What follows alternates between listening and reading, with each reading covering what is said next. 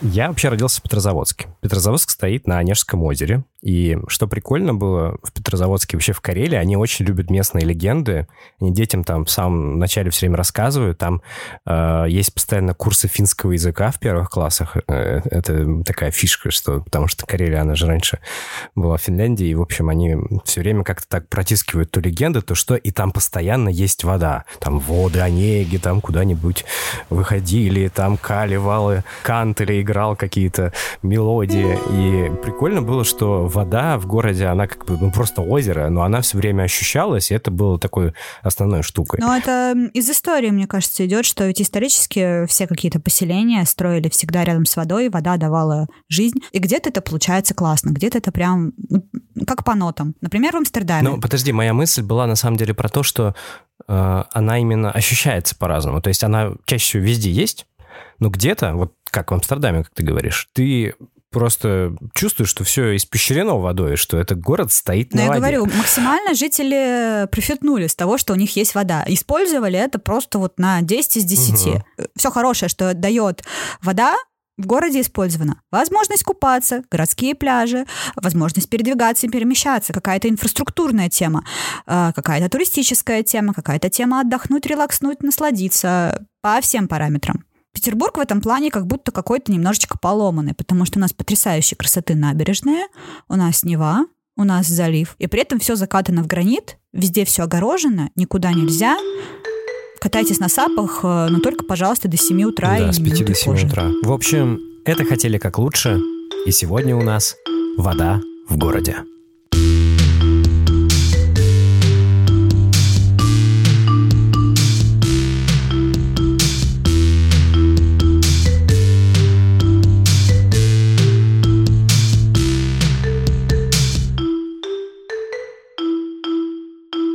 Наш первый герой, с которым мы сегодня поговорим, он, как бы это сказать, Давай скажем так, мы изначально этот выпуск хотели выстроить давай немножечко по-другому. Нас с Максимом всегда заботил один вопрос.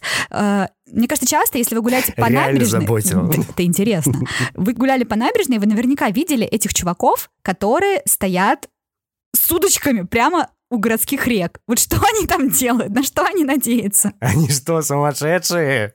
Зачем они это делают? Они, не знаю, Это они что, они не узнать. знают, что есть такие ленты, где продаются рыба, зачем они ловят эту рыбу в городе. И мы нашли такого героя, его зовут Андрей Зайцев, и даже если вы не знаете, кто это, сто процентов вы слышали его голос, ведь именно голосом Андрея говорит э, Питер Куилл, Звездный лорд в киновселенной Ма- Марвел. Андрей озвучивал Энакина Скайуокера в Звездных войнах и Орландо Блума в Пиратах Карибского моря. Этот Орландо Блум, а, который тоже, вот мы завышали немножечко голос, это делали не аппаратно, но он такой очень романтичный, он легкий. Я сейчас даже не могу так сделать. Последний раз, когда он в, рак- в ракушках, в ракушках выходил к своему сыну, вот там он говорил «да», и там мы набирали в рот воды, потому что там было много воды, и там вот что-то такое вот делали. И слава богу. Ну а сегодня мы встретились с Андреем не как с актером дубляжа или телеведущим.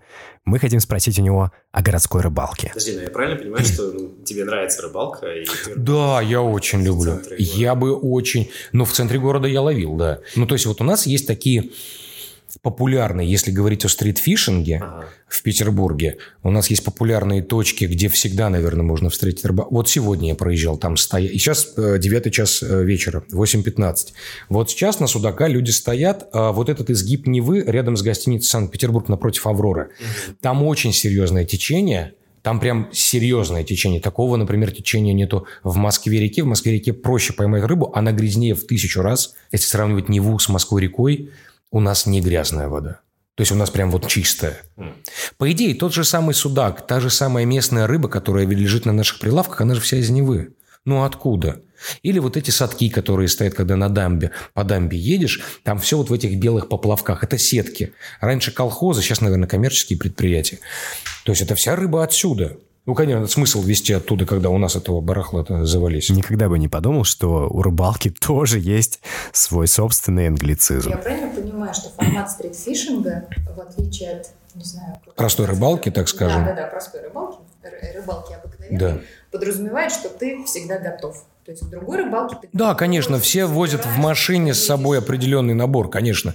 Но у тебя есть спин, у тебя есть катушка, у тебя все, у тебя все всегда заранее в рюкзаке, и те ребята, которые в основном стоят иногда. То есть ты видишь стритфишера и человека, который любит это дело и э, ловит в городе время от времени в свободное время, и это видно всегда.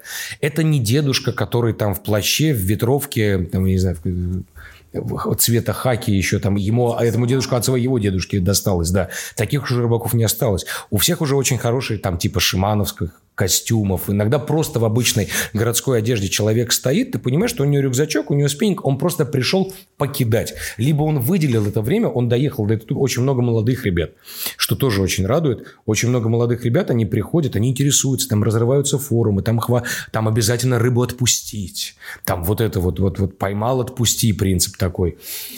Ну, отпускают, да, ну, ну, ну, отпускают. Кто-то, я не знаю, кто там берет ее есть, там, ну, ну что там, а, а- окуней там над- надрал 5-10 штук, и чего, и ну, куда? Господи, сходи шаверму съешь лучше. Ну, ну, ну, серьезно. То есть ты не ешь то, что ловишь? Нет, я ем, когда это какая-то, ну, то есть, если это ладога. Ну, то есть получается, что те самые чудаковатые люди с удочками на набережных в жизни могут работать на самой обычной работе, просто у них такое хобби. Причем Андрей говорит, что сам образ городского рыбака, он меняется. Слушайте, я думаю, что он просто вот эти ветровки ушли.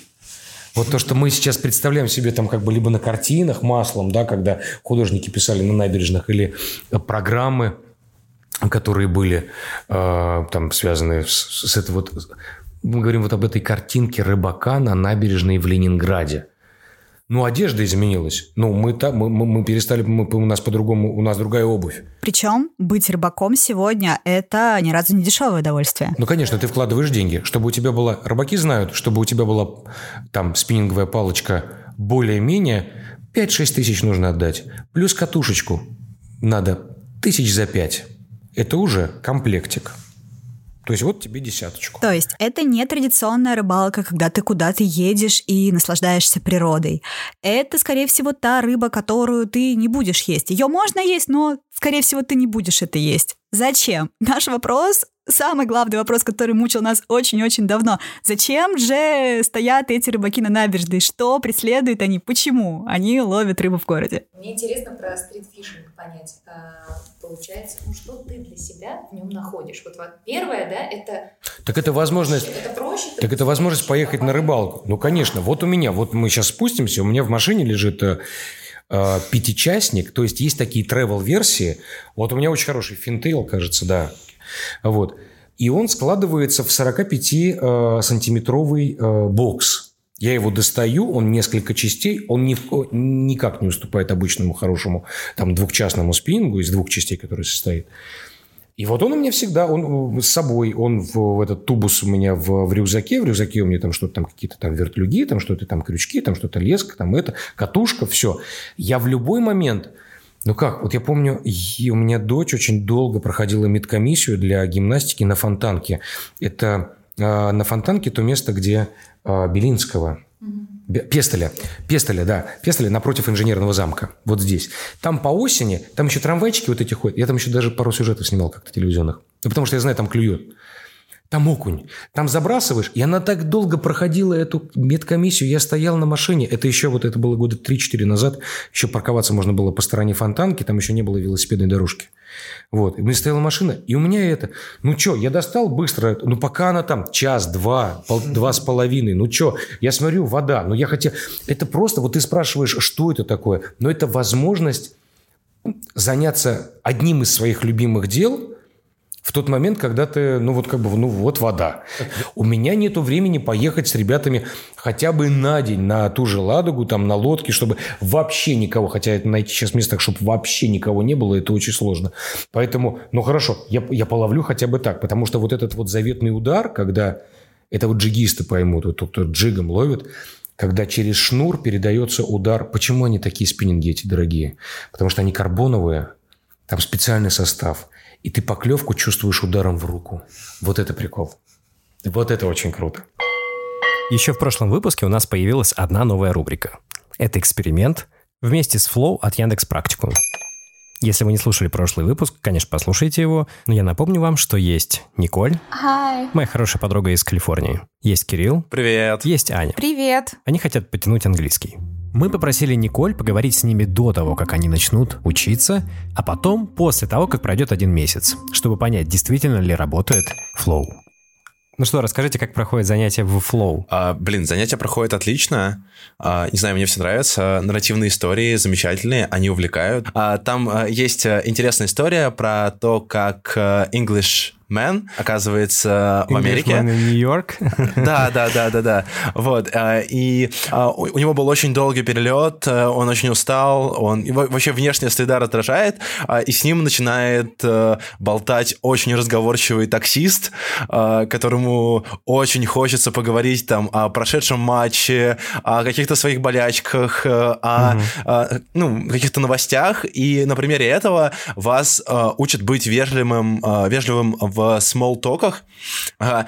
И это просто превращается в какой-то детектив э, с каким-то странным домом, э, с э, какой-то черной вдовой, которая собирается убить этого человека из Англии. Блин, жесть. Я, видимо, до этого еще не дошла, спойлер. А Мне понравилась даже самая первая история, которая, ну, на интермедиат уровне.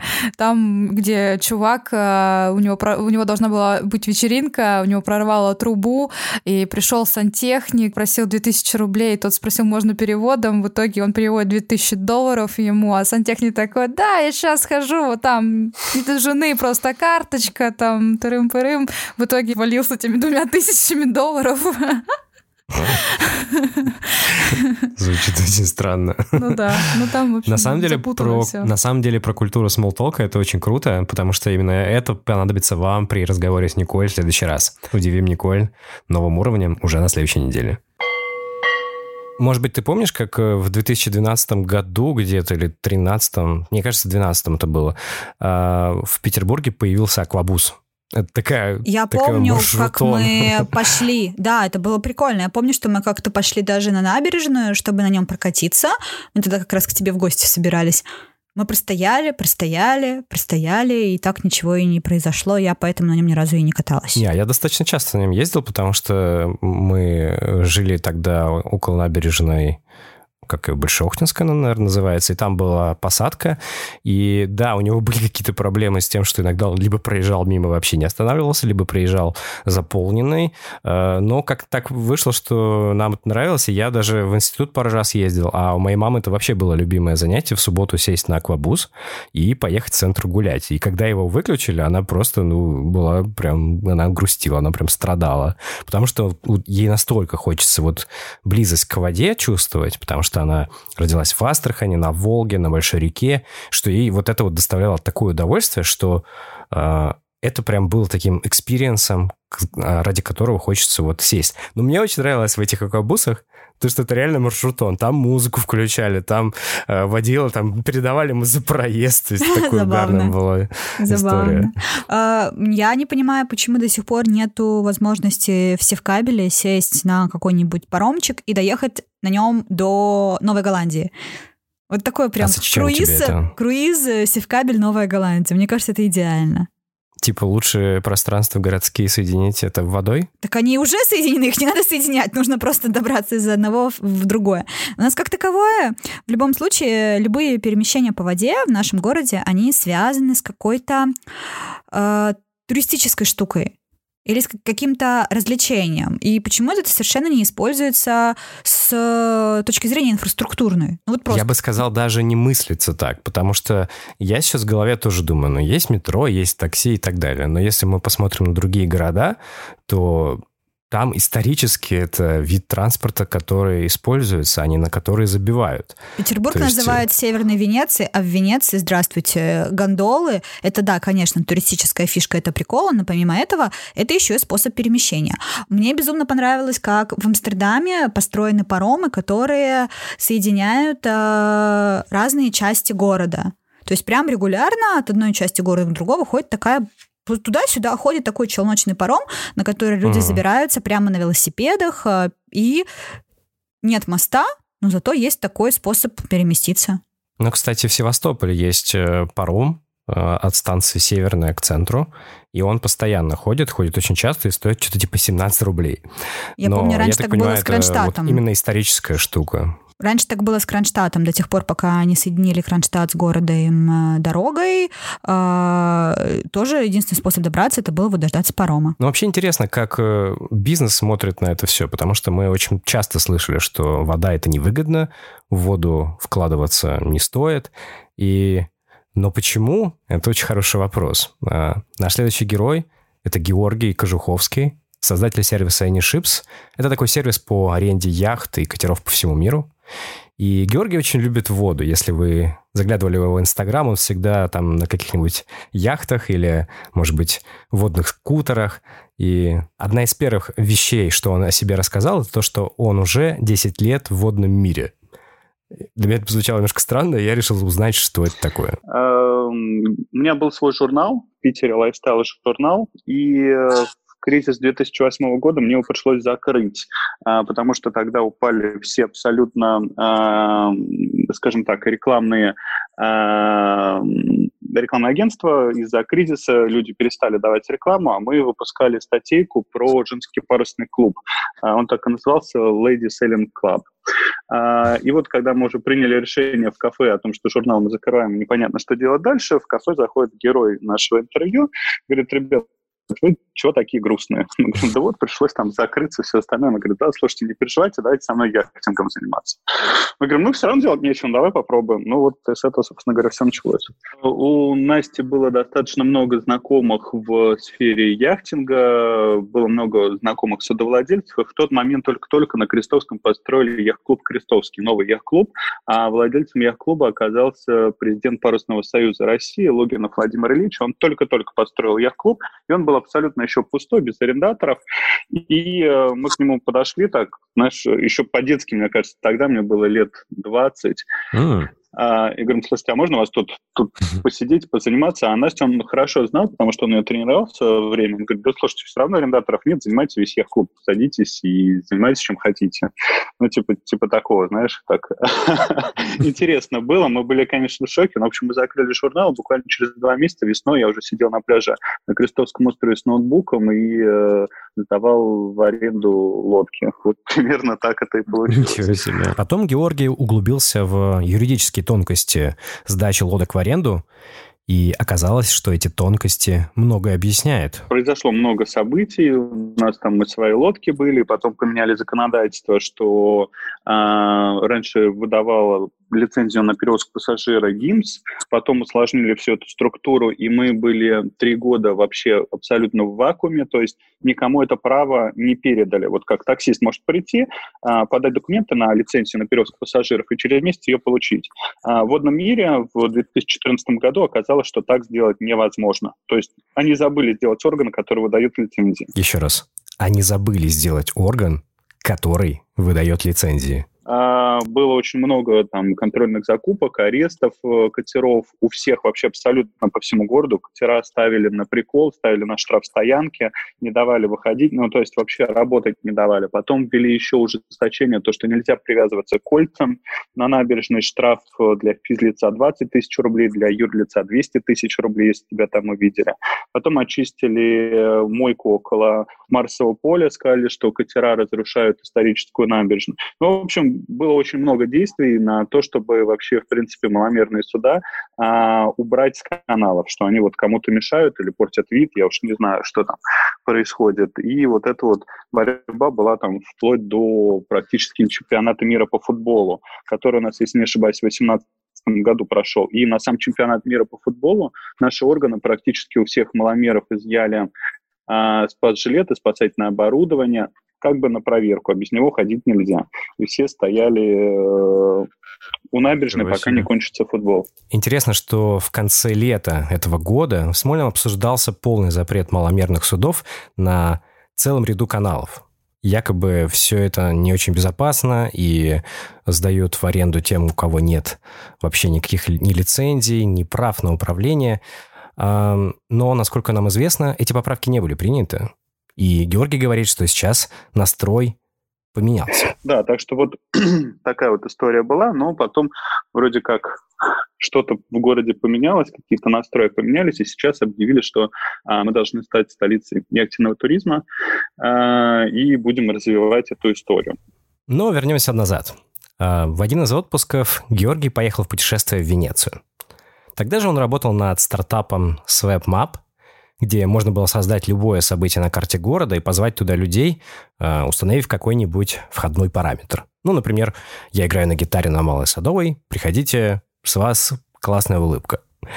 А, и в Венеции эта идея с картой приобрела немножко другой смысл. И мы э, полгода вот до поездки в Венецию как раз сидели, разрабатывали этот сервис. И это была основа именно для AnyShips потому что это была карта. А, у меня уже тогда была идея, что с картой можно что-то делать, на карте можно создавать uh, и видеть какие-то метки. И в Венеции я подумал, почему бы не сделать огромную карту, на которой были бы все суда по всему миру, как флайрадар, чтобы на него можно было ткнуть, а, заказать его там где находишься ты, в идеале, конечно, как такси, а, ну и выбрать конечный пункт отправления. Интересно, что инвестировать в такой достаточно мечтательный проект наверняка захочет, скорее всего, тот, кто искренне любит воду. С этим инвестором Аркадий познакомился, конечно же, на яхте, где временно работал капитаном. Им оказался бывший совладелец компании Села Аркадий Пикаревский – мне остался номер телефона. И вот спустя полгода, оказавшись в Венеции, мне пришла эта идея в голову. Я подумал, что Аркадий любит водный транспорт, любит воду. Можно ему написать, раз есть телефон, чего теряться. Ну, я написал в Телеграме такое большое сообщение, что вот такая-то идея, хочу а, сделать сервис. Он ответил буквально через час, написал, что через две недели встретимся с бизнес-планом у меня в офисе. Мы встретились через две недели с бизнес-планом в офисе, и э, я там получил первые там, 10 миллионов инвестиций в этот проект. Перенесемся в 2020 год. И в начале сентября появилась новость, что AnyShips вместе с GetTaxi запускает водное такси в Петербурге. Taxi. То есть ничего не случилось зря. Совпала карта, лодки, идея простоты заказа такси, но как вышло, что Гет решил в это все ввязаться? Как обычно, все это началось со случайности. У меня раньше было мнение, что бизнес-клуб – это бесполезная вещь. Ну, встретились, поболтали, кофе попили. В общем, мне было непонятно, зачем это. Ну, для тусовки, ладно. Так как самый э, популярный бизнес-клуб – это клуб 500, Портнягина, я решил э, попробовать посмотреть, что это такое. Э, смысл я так и не понимал долгое время, и назначили итоговый слет э, бизнес-клуба в Москве. Я думаю, ну ладно, съезжу, посмотрю, кто соберется, пообщаюсь с людьми приезжай туда, подходишь к любому человеку. Он тебе рад, говорит, привет, одноклубник, там, а ты чем занимаешься? Начинают какие-то завязываться разговоры по делу. И там э, на этой встрече было несколько выступлений. А я сижу с кем-то из э, новых знакомых, разговариваю на стуле, и слышу, что со сцены тематика идет какая-то знакомая, вот прям моя открываю программку, смотрю, а там выступает э, Дэйв, это создатель GetTaxi. А, и думаю, что вот это, наверное, прям судьба, то, что нам. То есть я заранее даже не знала, что кто и как выступать будет. Он заканчивает свое выступление, уходит со сцены, к нему подбегает куча людей, естественно, uh-huh. хотят с ним сфотографироваться, еще что-то. И я подхожу к нему, говорю, Дэйв, можно вас на одну минутку пообщаться? И кто-то меня опередил, видимо, и он идет с ним разговаривает, он говорит, давайте там через пару минут. Я поставил за соседним столиком, подождал, пока не освободятся. Минут пять, наверное, стоял, долго ждал, уже хотел плюнуть, потом думаю, нет, решил, надо доделать. А, он освободился, я подхожу, говорю, Дэйв, а он по-русски разговаривает. Я говорю, «А, Дэйв, мы делаем большой проект водный и хотим запустить водное такси в Петербурге, давайте сделаем это совместно. Дэйв говорит, давай сделаем диктуй номер телефона. Я продиктовал номер телефона, он отправил директору по Санкт-Петербургу. Через два часа мне позвонил директор по Санкт-Петербургу и сказал, что Дэйв мне поручил сделать водное такси с вами. А, мы утрясли все документы за 4 дня, они поправили программное обеспечение за неделю, и через две недели мы запустили водное такси в Петербурге. Вот таким вот образом нормальные, хорошие технологичные компании быстро принимают решения uh-huh. и доводят их до результата. Слушай, а, а вас Фонтанка написала такую немножко скептичную статью. А, они вспомнили а, еще две попытки запуска вот такого водного, ну, сказать, наверное, транспорта в Петербурге. То есть они вспомнили Аквабус, который был в 2013 и то, что пытались запустить Uber, водное такси. А, расскажи, почему тебе кажется, что у вас получится это сделать? Здесь вопрос подхода к бизнесу, опять-таки. Почему у кого-то получается, у кого-то не получается. Я могу прийти на рынок и сказать, отдай мне помидору за 2 рубля. Продавец скажет, ты что, с ума сошел, он же 40 стоит. Uh-huh. А я скажу, нет, отдавай мне его за 2, я буду продавать за 3 он скажет, мальчик, иди отсюда и куда-нибудь подальше, не раздражай меня. Вот примерно с таким же подходом приходили другие агрегаторы на этот рынок. Говорили, сколько катер стоит? 6 в час? А давай мы его будем продавать за 4, а ты нам за 3 будешь отдавать. Знаете, тут судовладельцы руки разводят, говорят, а почему кому-то что-то должны? У нас у самих вроде работы хватает.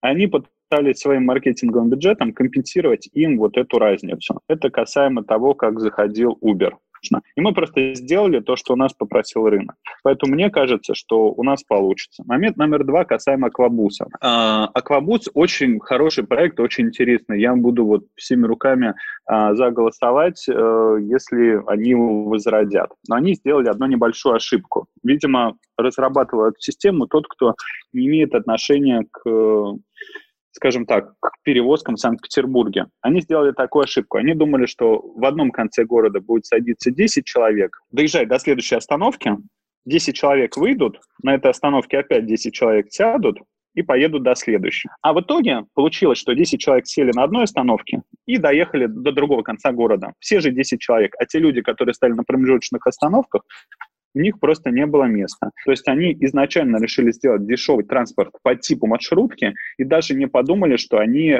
будут рушить э, инфраструктуру, индустрию, которая уже есть. Кстати, история про аквабус. Однажды я поехал на аквабусе и взял с собой велик. То есть я подхожу к причалу, стою такой, говорю, к вам с великом можно? Мне такие, залазь. Я такой, ну, классно, а куда его? Он такой, ну, вот сюда вот прикрепляй снаружи. Там такой был сзади бор борт. В смысле снаружи? Он что, типа, у тебя за бортом ехал? Да, да, да. То есть там, где вода, где ничего не закрыто. Он такой, ну, вот здесь только прикрути его каким-нибудь образом. Ну, я его привязал, я, короче, ехал, я все время смотрел назад, а там сиденье только вперед. Вот, и я все время смотрел назад, и я видел, как его забрызгивает водой. Так, скажи мне сразу, у тебя сейчас велик где-то на дне Невы, да? Нет, мой велосипед, им владеет э, какой-то очень зажиточный венгер, потому что я его продал в Будапеште. Нет, с ним было все в порядке.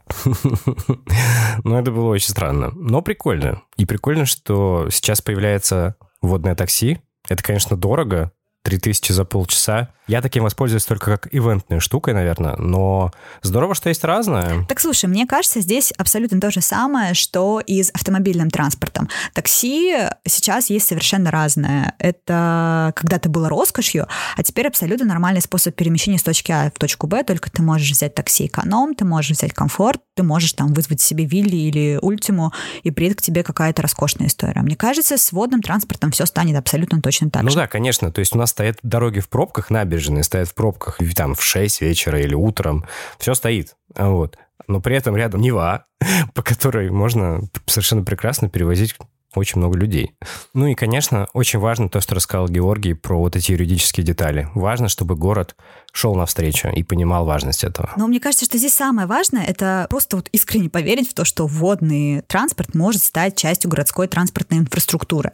Но и сделать какие-то такие простые вещи, как увеличить число причалов, там, чтобы можно было расплатиться городскими проездными билетами, сделать нормальное расписание, какие-то заправочные станции. Ну, то есть вот такие простые инфраструктурные штуки, которые сделают э, это все системой. Так тогда все и заработает, и цены нормальные будут, и рынок появится нравится. Хочу подорожник с водным трамвайчиком. Ой, а вот здесь страшно. Есть люди, которые пытаются рыбачить прямо в городе. Есть э, бизнесмены, которые пытаются сдавать лодки и создавать новые сервисы. А есть люди, которые живут прямо на воде. Сейчас мы идем именно к таким людям. Представьте вечер, мы идем по яхт-клубу на Крестовском острове, темнота, ничего не видно, вокруг стоят Ну, мне лодки. нравится, что здесь катера. стоят. Очень красивые, кстати говоря, Ну, катера. на специальных прицепах. Мимо проходит какой-то одинокий парень, мы надеялись, он нам подскажет дорогу, но он спросил. Куда? Рождение? Нет. Мы не... Нет. Кого идти? Дебаркадер. Это вроде бы... Дебаркадером называют плавучее средство без мотора. То есть, по факту, дом на воде.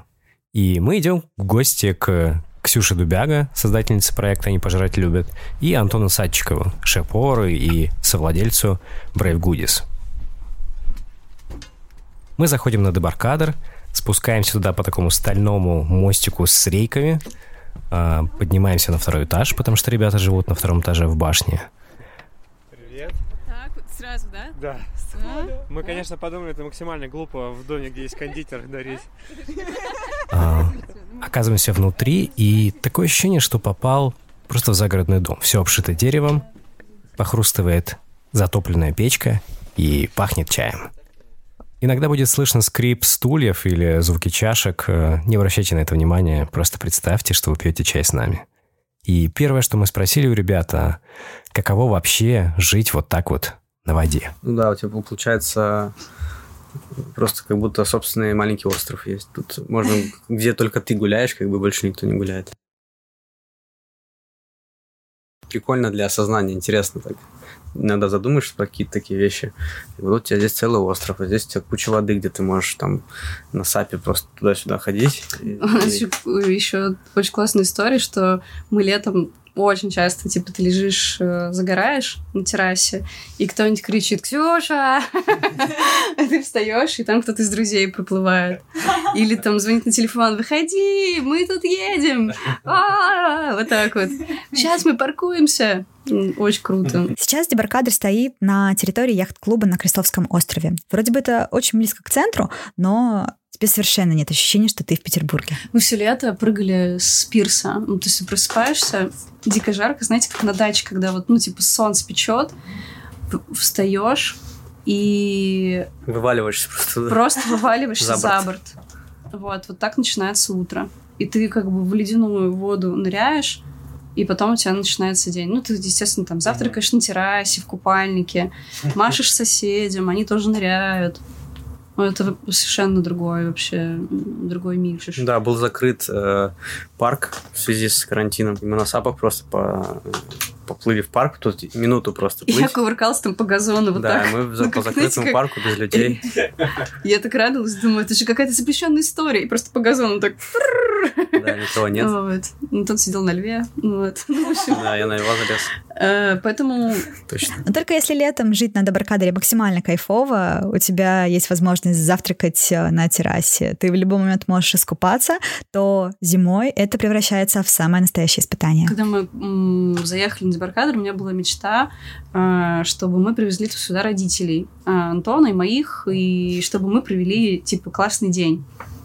И приехали родители, это был супер крутой день, э, там, ну, как всегда, там пирожки, там колбаса, вот это все, все большой стол, э, все в восторге, наши родители что тогда познакомились, все такие довольные, собака бегает, там, ну, короче, все круто.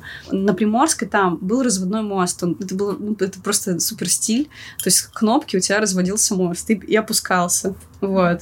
Ну, чтобы, типа, посторонние люди с набережной Да, не могли потому что это попасть. набережная, то есть если здесь, э, ну, охраняемая территория, то там, Там как бы, просто там все ходят. Да, И очень и- много любопытных, естественно. ну да, Было, типа, 8 марта, Так. и был сильный шторм, короче. Был и снег, и, и вьюга там, и все. Мы, типа, позавтракали, вот эта все прекрасная картина. А, мы решили, решили, что, решаем, что мы поехали в Выборг сейчас, вот прямо на электричку торопимся. Все выходим как бы на берег, и я поднимаю мост, чтобы он, типа, ну вот смотрите, у нас собственный разводной мост в Петербурге. Все такие вау-вау-вау, и все. И мы поехали, вернулись, э, ну, а когда шторм, то это значит, дует западный ветер, это значит, вода поднимается, и там на метра полтора, наверное, или на метр поднялась вода, и противовес моста, он вмерз просто в лед. И то есть я его не мог опустить. Ну, на него намерзло, и он уже типа не срабатывал. Ну, мы прыгали на лед с тобой. Да, мы, а родители мы, мы прыгали на лед, Ну, да, он был- трещал и так далее. Ну, Просто был, ну, какой-то фильм ужасов. Ну, представляете, да? Ну, и мы еще такие... Мы просто у нас не первый раз не опускался мост, было уже такое. Ну, он- он- ну как бы и мы... Ну, не то, Ну, что мы ладно, к этому типа привыкли, но мы просто такие немножко дикари здесь живем, и вот. А для родителей, представляете, да, типа, Антон такой, ну я прыгаю, сейчас я тут пойду, и все такие, а, что? Нет. А он реально на вид очень хрупкий там. Ну, и я там добежал, конечно. Но мама там заматерилась, по-моему, Ксю- Ксюшина. Да, да, да, ну, конечно. Прошлую зиму мы катались на коньках, там отсюда до моста, вот до этого Да, вот еще был момент. На самом деле это тоже это крутой момент, потому что, ну, как бы вода, она тает и как бы, ну, там засыпается снегом. И был вот этот один раз, когда она была абсолютно ровная. Да, в- ближе к весне, когда начинается уже теп- начинает теплеть, но все еще там м, минус плюс минус плюс, и он тает, ровнеет, тает, ровнеет, и в итоге там прям идеально гладко он стал где-то в феврале, наверное, или в марте. У нас уже собака появилась. Да. А, и все, он был идеально гладкий, и мы просто катались там. Это тоже было, конечно, прикольно. Так Ну да, ты как будто- неожиданно, удивительно и такое Очень клево. как-то. Ну и само собой, когда ты живешь на воде, то это вопрос времени, когда тебе придет в голову, что можно перемещаться от точки А в точку Б, используя городские реки и каналы. Ну вот лодка здесь стоит. Прошлым летом мы, например, на ней ездили там куда-то, ну, А, ты где можно, подвозил. где можно да, Антон меня пришвартоваться, да. подвозил на йогу как-то просто по... там. И я вот вышла на ост- острове такая, а он поехал Там была йога, йога, йога была на Елагином острове, там, с, как с видом на воду, все такие там занимаются. Мы, Ксюша подъезжает на лодочке, все такие, типа, в смысле, это так можно было? Ребята нам рассказали про очень много проблем, с которыми они сталкивались, живя на Дебаркадере, и при этом они все время улыбались, и было видно, что они абсолютно счастливы этому опыту. Мы спросили их, э, почему это так, почему, несмотря на то, что им приходится довольно много физически работать над тем, чтобы обслуживать этот дом, несмотря на то, что там постоянно включается вода и электричество, там бывает холодно, замерзают мосты, довольно сильно качает, э, почему они все равно счастливы жить на Дебаркадере? Потому что мы э, чокнутые романтики. Да? Да, наверное. Ну да, это, это на самом деле серьезное испытание, особенно зима. А, Короче, это не каждому подойдет, правда. Тут это прям такой челлендж. То есть ты сам себя как бы вбрасываешь вот в эту среду загородной жизни там или какой-то там экстремальной жизни в рамках какой-то в рамках которой нужно тебе зимой на улице рубить дрова в минус там э, сильнейший ветер отрывает мост ты приходишь домой у тебя дом уплыл просто к Елагину Такое тоже со- было. да, типа и так далее. И тебе надо его как бы обратно как бы поставить там совместными усилиями. Отваливается горячая вода постоянно, бывает, что света нет. Ну да, всякое. Просыпаешься, Вполне. пар изо рта просто. Да, такой. потому что, потому что ночью минус. вырубилось отопление, и у тебя дом просто за секунду ос- остывает, ну, потому что сильный ветер западный. Но, в общем, это куча всяких проблем, но зато, например, просыпаешься от То, стука, кто-то бьет, ну, типа, как будто кто-то бьется в стену, а это бьются льдины, и они плывут с Ладоги, ты вообще в шоке, потому что ты впервые видишь вообще, как идут льдины, именно как становится лед, потому что у всех есть там типа, о, лед встал, и, ну, то есть мало кто видел, э, как, ну, то есть я никогда не видела, а здесь я, например, увидела, это для меня просто как какое-то чудо, которое вот я, у меня в жизни случилось. Слушай, классно, что у воды есть душа. И те, кто любит воду, они как будто проникают и соединяются с этим сознанием. Знаешь, я в целом абсолютно уверена, что все люди делятся на тех, кто любит воду, и тех, кто просто еще не знает, что он ее любит. Потому что я не знаю человека, которому не доставляло бы удовольствия смотреть на воду, быть на пляже, быть где-то у реки или у моря. Это, мне кажется, где-то на генетическом уровне зашито у нас, что вода нас успокаивает, дает нам силы, что мы ее любим. Слушай, это напоминает рассуждение э, из книжки «Сапиенс» про то, что вода давала нам выгоду, и мы, может быть, на...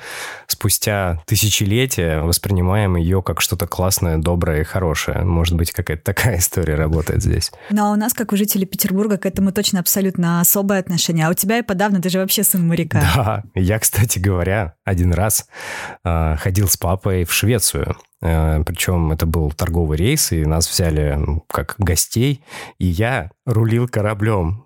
Ничего себе, И кто тебе доверил? Знаешь, чем там фишка? Ну, то есть, конечно, там нет никакого круглого штурвала, там уже просто палочка такая. Притом она включается только в экстренных случаях, во всех остальных это а, автопилот.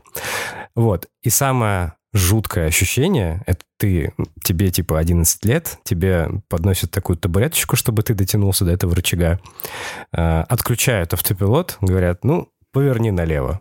Ты поворачиваешь, смотришь вперед, а там мачта, бескрайнее море, немножко волны, и ты видишь, как эта мачта начинает, гигантская махина, уходить влево очень быстро, и ты просто в шоке. Офигеть. Это просто жесть. Я такой, сразу, стоп, стоп, все, хватит, я понял, здорово, классно. Блин, это очень крутая история. Я даже не знала, что тебе Да. давали порулить. Блин, это очень Вода — это круто. жизнь. Вода — это весело. Это сто процентов так. И знаешь, я поняла, что меня вообще жизнь сбаловала тем, что я не знаю, каково это жить э, в городе, который не у моря. Я настолько привыкла, что я всегда могу выйти там 20-30 минут, э, и я у моря. И у нас с родителями есть традиция, когда мы каждый год 1 января идем к заливу. И это настолько вот для меня место спокойствия, настолько действительно мне важно иметь этот контакт с водой, что я считаю, что в каждом городе, какая бы ни была эта вода, даже самый маленький прудик, э, речки, каналы, их нужно использовать так, чтобы люди имели возможность контактировать с водой, потому что это действительно важно, это то, что дает силу. Я очень хорошо понимаю, о чем говорит Ксюша, что когда после самого тяжелого дня ты просто посмотришь на воду, тебе становится легче. Так что это должно, на мой взгляд, быть огромным приоритетом в развитии городов, и ну, все истории, которые мы сегодня рассказали, мне кажется, это прекрасно доказывают. Кстати, давайте договоримся с вами, что пока еще не встал лед, вы обязательно выйдете на набережную, пройдетесь, закройте глаза и почувствуете эту силу воды. Потому что в городе, где есть вода, это его сила. Спасибо, друзья, что дослушали нас до конца. Мы будем ждать ваши истории в наш Storybox. Отправляйте боту в Телеграм, ссылка на который будет в описании. Голосовые сообщения с историями про вашу жизнь, про ваши города. И самое классное мы обязательно ставим в наши будущие выпуски. До встречи на следующей неделе. Всем пока. Всем пока.